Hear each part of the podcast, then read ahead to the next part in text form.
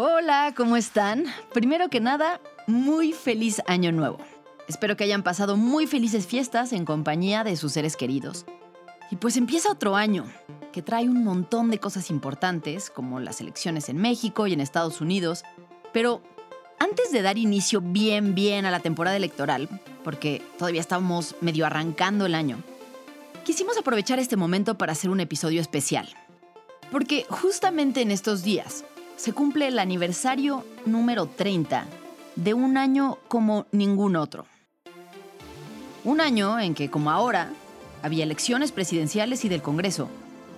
Y mientras todo el mundo tenía la mente puesta en eso, un movimiento social indigenista sacudió al país entero. El año era 1994.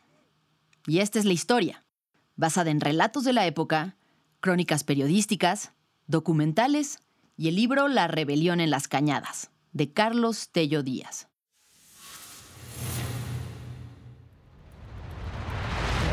Pueblo de México. Protesto guardar Y hacer guardar la constitución política y las leyes que de ella emanen. Y si así no lo hicieren, Que la nación me lo demande. Yo soy Fernanda Caso y este es un episodio de Política de Vu para N Podcast. Recuerda darle clic al botón de seguir para enterarte cuando salga un nuevo episodio y no olvides seguirnos en redes sociales.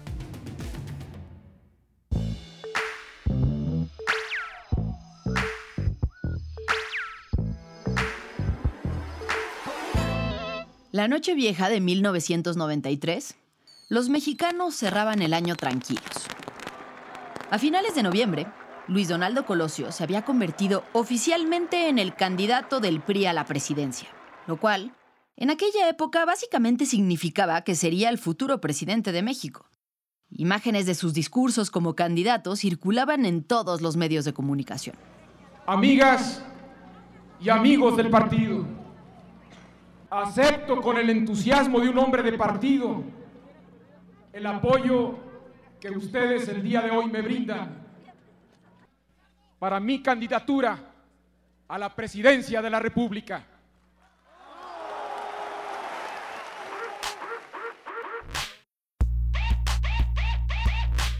Pero más que la política, lo que movía las pasiones de los mexicanos en aquellos últimos días de 1993 era básicamente el fútbol.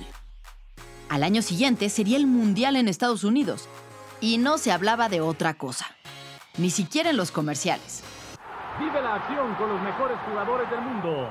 Búscalos en las tarjetas Upper Deck oficiales del Mundial 94, que junto con tus gomas de mascar favoritas, además puedes sacarte espectaculares. Yo estoy armando mi colección. ¿Y tú? Pues sí, 1994 pintaba para ser un año con mucha política y mucho fútbol. Pero nada fuera de lo normal. O bueno, eso pensaba la mayoría de los mexicanos. Cuando se fueron a dormir aquella noche del 31 de diciembre. No imaginaban la noticia con la que iban a amanecer a la mañana siguiente. Hoy se inició la guerra, la revolución, aquí en la ciudad de San Cristóbal de las Casas Chiapas.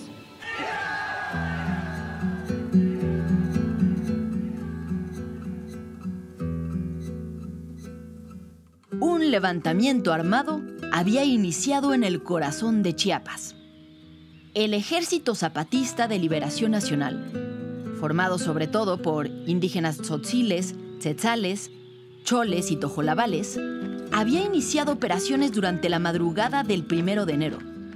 Y poco después, ya habían tomado varios poblados del estado. A las primeras horas del primero de enero, cientos de elementos de un grupo armado que se denomina Ejército Zapatista de Liberación Nacional sitiaron cuatro municipios de Chiapas, vestidos con pantalones verdes y camisas color plomo, algunos con pasamontañas, portando armas conocidas como cuernos de chivo. No eran ni las 10 de la mañana y los mexicanos, que apenas se curaban de la resaca de la noche anterior, ya estaban apantallados por las noticias que llegaban a cuentagotas desde el sureste del país. En sus primeras apariciones en medios, los líderes del movimiento dieron un anuncio que cimbró al país. Declararon la guerra al ejército mexicano y anunciaron una revolución. Nosotros somos el ejército del pueblo y el pueblo nos apoya. Y el pueblo, luchamos por el pueblo y luchamos por los intereses del pueblo. A la cabeza del movimiento estaba un hombre encapuchado, con un pasamontañas que le cubría casi todo el rostro, excepto por una franja a través de la cual se asomaban sus ojos claros y su pronunciada nariz aguileña. Vestía de negro y portaba un rifle. Sobre sus hombros y su pecho llevaba hileras con municiones de repuesto. Pero su voz, al hablar con la prensa y los turistas, ese día no era de alarma. Todo lo contrario, transmitía serenidad. ¿Pero cómo se identifica? ¿Subcomandante Tigre? ¿Subcomandante qué? Marcos. Subcomandante Marcos. Marcos. No llego todavía, comandante.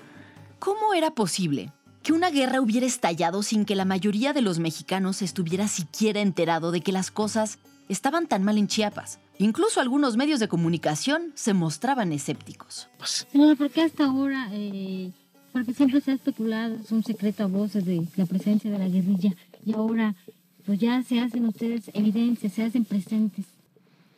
Porque llega en un momento la necesidad de la presencia en público. Llega en un momento de que, de que nosotros ya no podemos escondernos porque el pueblo nos exige. Las preguntas abundaban. Y sí, la verdad es que hasta ese momento, y todavía durante los primeros días del levantamiento, el gobierno, con el presidente Salinas de Gortari a la cabeza, se había dedicado a minimizar su alcance. Y cuando no pudo esconderlo más, intentó desprestigiar a los zapatistas. Este no es un alzamiento indígena, sino la acción de ese grupo violento, armado en contra de la tranquilidad de las comunidades, la paz pública y las instituciones de gobierno. El gobierno tenía sus motivos para pretender que el asunto era un problema menor. Justo el día del levantamiento, el primero de enero de 1994, entró en vigor el Tratado de Libre Comercio con Estados Unidos y con Canadá. México quería dar una imagen al mundo de modernidad. Reconocer que había guerrillas podía poner en riesgo las inversiones en la región, y tanto el gobierno federal como el gobierno local estaban decididos a que eso no sucediera. Pero ahora ya era demasiado tarde.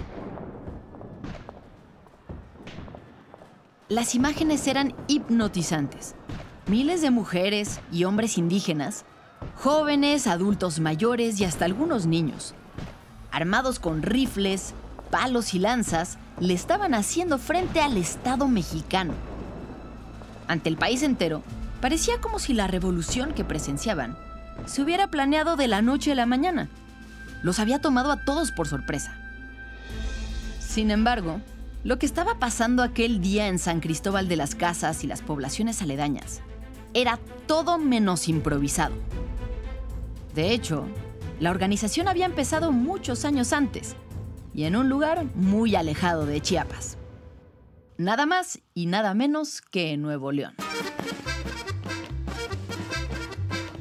Todo empezó el 6 de agosto de 1969. Nueve jóvenes se habían reunido en una humilde casa en Monterrey. La mayoría de estos jóvenes eran egresados de la Universidad de Nuevo León.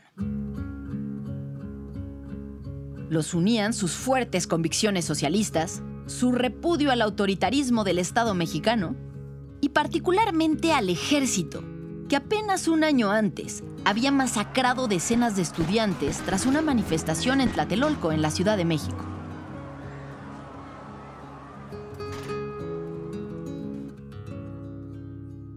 Las actividades del Grupo de Monterrey giraban en torno al Instituto Mexicano Cubano de Relaciones Culturales. Dirigido en ese entonces por un joven alto y de bigote llamado César Yáñez. Yáñez y sus amigos eran guerrilleros. Pero, a diferencia de otros grupos guerrilleros en México durante esa época, estos jóvenes de Monterrey eran muy discretos. y no recurrían a métodos como el secuestro o el asalto de bancos para financiar sus actividades. Más bien estaban enfocados en construir una organización a largo plazo. Y aquel día, en la Casa de Monterrey, la fundaron. Su nombre sería Fuerzas de Liberación Nacional, las FLN. Su bandera era una estrella roja sobre un círculo negro. Y en sus reuniones entonaban la Internacional Socialista.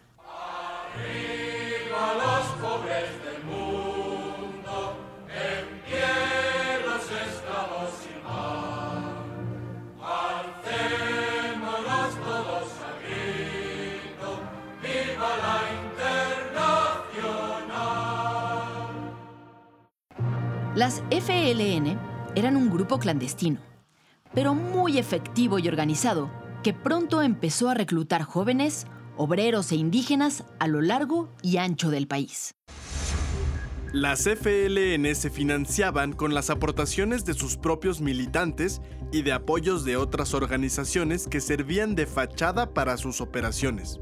Para inicios de los años 70, las FLN tenían armas, casas de seguridad y células en Veracruz, Puebla, Ciudad de México y Nuevo León.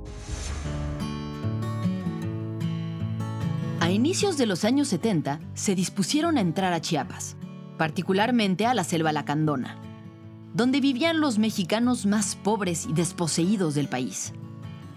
Indígenas que durante siglos habían sufrido los embates de las clases dominantes. Vivían en la selva no por gusto, sino porque las circunstancias y el gobierno los habían obligado a dejar las tierras de ganado y cultivo. La selva era su refugio. Esta primera incursión de las Fuerzas de Liberación Nacional a la selva fue en 1972. Su objetivo era formar un grupo guerrillero ahí. Así que establecieron un campamento e iniciaron operaciones. Sin embargo, a dos años de haber empezado, ocurrió algo terrible. En el 74, el gobierno detuvo a uno de sus integrantes en Monterrey y obtuvo información sobre las operaciones de la CFLN en todo el país. Con esa inteligencia emprendieron operativos en los que murieron decenas de jóvenes de la CFLN, entre ellos su fundador César Yáñez, además de todos los integrantes de la misión de Chiapas. El grupo se vio obligado a recular y se resguardó en Tabasco y el movimiento se estancó en el sureste. Tuvieron que pasar casi 10 años para que las fuerzas de liberación nacional volvieran a Chiapas.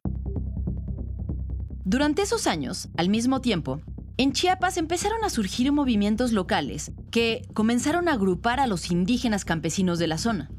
El evento que lo detonó todo fue el primer Congreso Indígena de Chiapas se organizó por iniciativa del presidente Luis Echeverría para conmemorar los 500 años del natalicio de Fray Bartolomé de las Casas. Pero muy pronto, el evento se le salió de las manos al gobierno. En este Congreso, se reunieron representantes de las principales comunidades y pueblos indígenas a discutir temas como la salud, la educación y la tierra. Mucho antes de que llegaran las FLN al Estado de nuevo, estas comunidades ya se estaban organizando en asambleas que tenían un tono socialista. Hablaban, por ejemplo, de la lucha proletaria, tomar el control de los medios de producción e incluso de recurrir a la vía armada.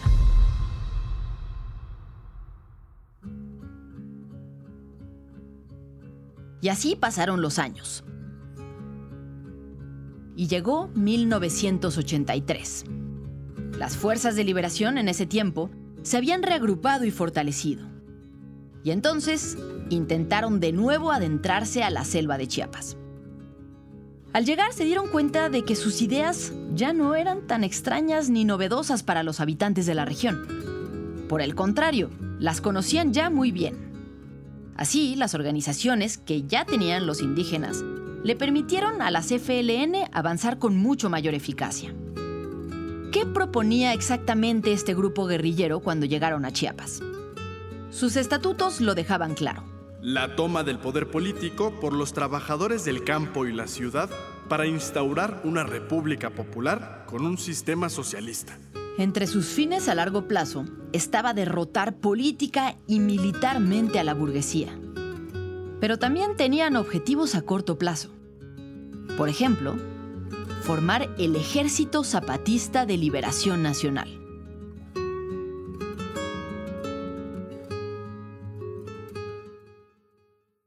Así como lo escuchas, el EZLN era una idea que venía desde los estatutos de esta organización años antes del levantamiento. En las fuerzas de liberación, estaban convencidos de que era necesario integrar las luchas del proletariado en las grandes ciudades con las exigencias de los campesinos explotados en Chiapas. Entre los jóvenes que llegaron durante aquellos meses a Chiapas, se encontraba uno que sobresalía del resto. Por sus formas cálidas, por su capacidad de convencimiento, su serenidad y su buen humor. Se trataba de Rafael Guillén, quien más tarde adoptaría el sobrenombre de Marcos, el subcomandante Marcos. Hasta morir si es preciso. Ellos, ellas, nosotros, nosotras, la otra campaña, hemos decidido unir nuestras luchas no para cambiar un gobierno, sino para derrocarlo, no para pedirle a los ricos, sino para sacarlos de este país. Y los zapatistas acostumbramos cumplir con nuestra palabra.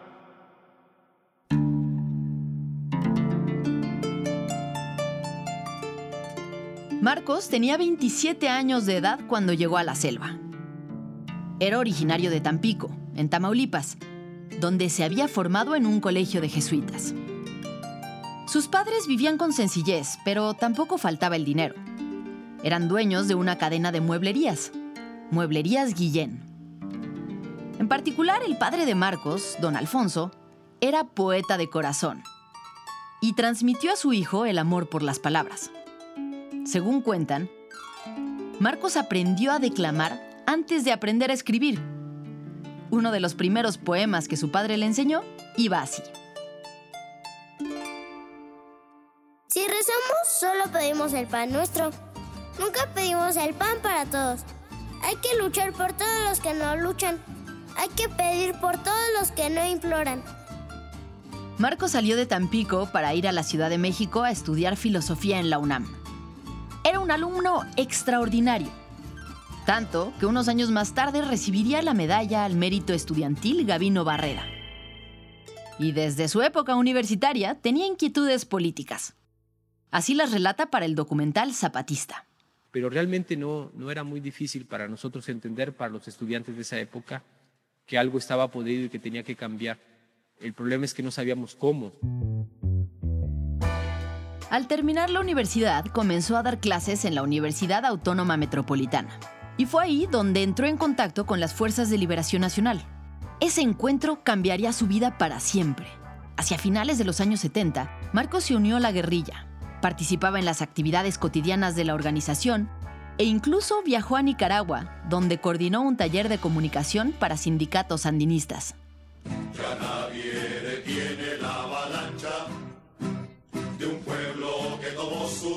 Esta es la guerra desatada, la guerra prolongada contra el opresor.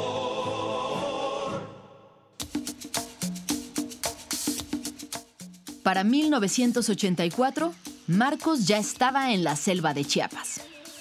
Y su crecimiento en la organización se dio de manera natural consiguió generar confianza rápido y tender lazos con los habitantes de la zona. Cuando hablaba, convencía. Y cuando escribía, enamoraba. Marcos entabló pronto relaciones con las organizaciones campesinas que ya estaban en la zona y con los sacerdotes de la diócesis de San Cristóbal, que era muy cercana a las causas indigenistas. Estos apoyos fueron fundamentales al inicio del movimiento. En los siguientes años, el EZLN estableció decenas de campamentos de entrenamiento en zonas rurales y casas de seguridad en zonas urbanas. Con apoyo de los miembros de las FLN en la Ciudad de México, el ejército zapatista fue haciéndose de un arsenal que iban a comprar en California y Texas. El apoyo económico venía un poco de la Organización Nacional de las FLN, pero sobre todo de las comunidades locales. Los indígenas acogían a los guerrilleros, les proveían de alimentos, que eran básicamente maíz, frijol y café, más algún animal que ellos lograran cazar.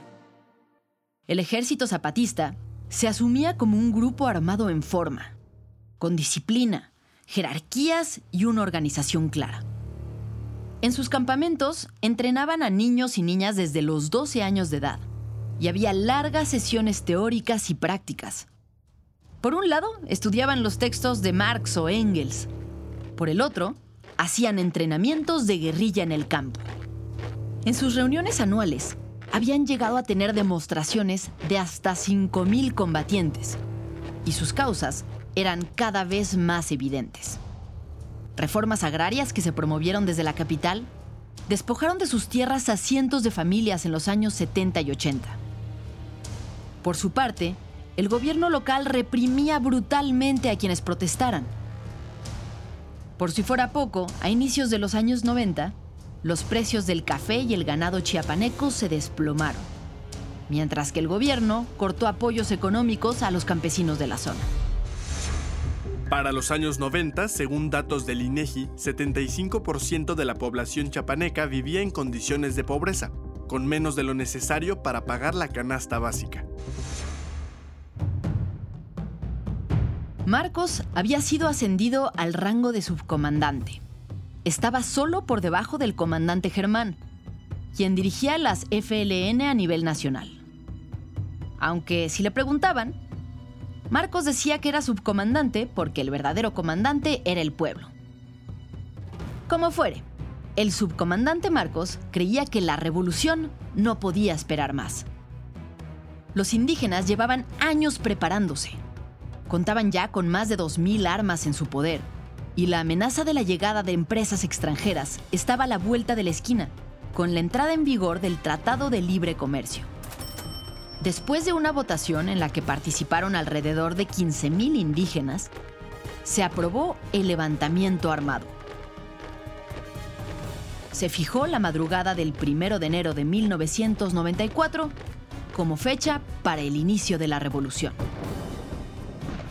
¿El gobierno realmente no sabía que todo esto estaba sucediendo en Chiapas? Es difícil de creer. Eran miles y miles de indígenas listos para la guerra, que llevaban años preparándose. Por supuesto que las autoridades sabían de la existencia del EZLN. El ejército incluso había tenido esporádicos enfrentamientos con ellos. La realidad, más bien, es que el gobierno federal subestimó su alcance. El primero de enero de 1994, antes del amanecer, el Ejército Zapatista de Liberación Nacional, formado por indígenas uniformados, entró en las calles de San Cristóbal de las Casas.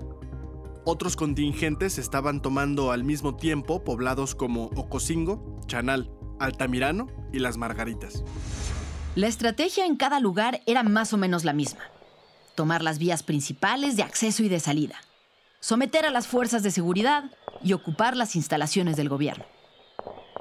Al principio los zapatistas fueron efectivos, pero después del primer día de lucha, que tomó a las autoridades por sorpresa, llegaron los refuerzos del ejército. Las luchas ensangrentadas en la selva y la montaña dejaron cientos de muertos. Según datos oficiales, el número de muertos en los enfrentamientos era de alrededor de un centenar, entre militares, zapatistas y civiles. Sin embargo, según información y recuentos posteriores de la diócesis y de organizaciones civiles, la cifra superó los 500 muertos en aquellos días.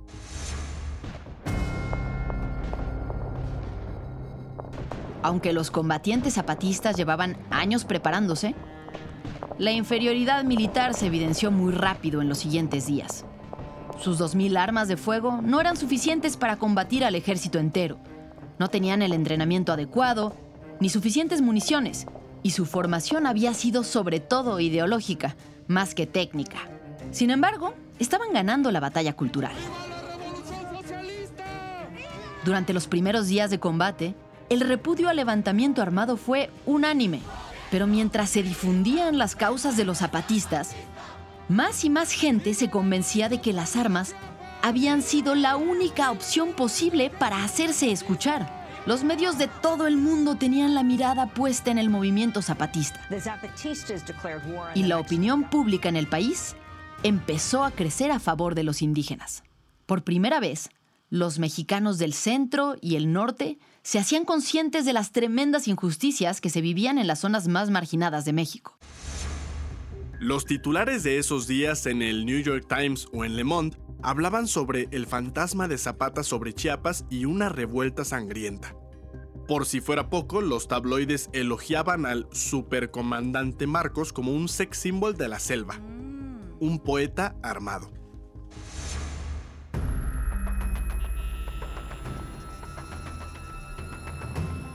Así que a 12 días de iniciado el enfrentamiento, presionado por la comunidad internacional, el presidente Salinas se vio obligado a ofrecer un cese al fuego y una tregua a los zapatistas. Tomando en cuenta el sentimiento y la opinión de la nación y por las propias convicciones del presidente de la República, con toda responsabilidad, he tomado la decisión de suspender toda iniciativa de fuego en el estado de Chiapas.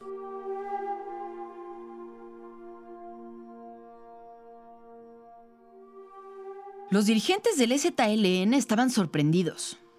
No habían imaginado que las negociaciones llegarían tan pronto. Suponían que vendrían años de batalla antes de llegar a este punto. Así no es como se habían imaginado la revolución. Sin embargo, estaban conscientes de sus debilidades y de lo mal que les estaba yendo en el terreno militar. Así que también, para sorpresa del gobierno y los espectadores, los zapatistas aceptaron la tregua sin más demora. Los compañeros fueron claros al explicarle al señor comisionado que no venían a pedir perdón, que no estaban arrepentidos de luchar por sus derechos, pero que veían que tal vez era un buen momento para que en lugar de que hablara el fuego del fusil, hablara la palabra del corazón de los hombres verdaderos que forman nuestro ejército. A partir de ese día, las armas se dejaron de lado e iniciaron los diálogos, mismos que llevaron a acuerdos que terminaron por incumplirse, pero la semilla de la reivindicación indígena ya estaba sembrada. El movimiento zapatista marcaría el tono de 1994 y las elecciones presidenciales que se llevarían a cabo en el verano de ese año. A partir del levantamiento, los candidatos presidenciales de los cuatro principales partidos, el PRI, el PRD, PAN y PT se vieron obligados a modificar sus discursos y plataformas de campaña para incluir las demandas indígenas. El levantamiento zapatista fue uno de los temas principales durante el debate presidencial y el candidato del PRD, Cuauhtémoc Cárdenas, incluso se reunió con los líderes zapatistas durante su visita a Chiapas. Meses más tarde, el candidato del PRI, Luis Donaldo Colosio, fue asesinado en Tijuana. Con lo que un año que ya era convulso de por sí, se volvió todavía más.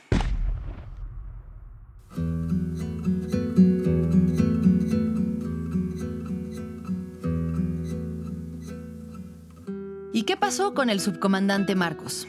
Bueno, pues años después se cambió el nombre al subcomandante Galeano, como homenaje a un compañero suyo que murió asesinado. Y en octubre de 2023 declaró que su personaje había muerto.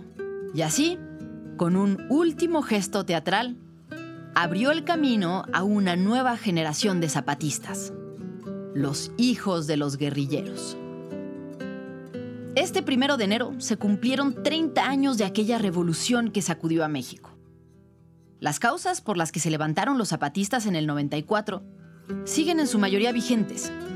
Este año habrá de nuevo elecciones presidenciales, de Congreso y elecciones locales en Chiapas que este aniversario sea un recordatorio para los futuros gobernantes de lo mucho que el país sigue debiendo a los pobladores de esta región.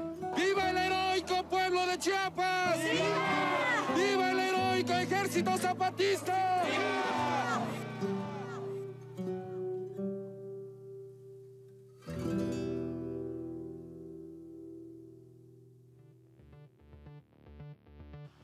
Nos escuchamos la próxima semana en el siguiente episodio de Política de Vu. No olviden seguir las redes sociales de N+, compartir este episodio con sus amigos o conocidos a los que les gusta la política o que solo quieren estar más enterados. Y les dejamos una encuesta en Spotify. Díganos lo que piensan.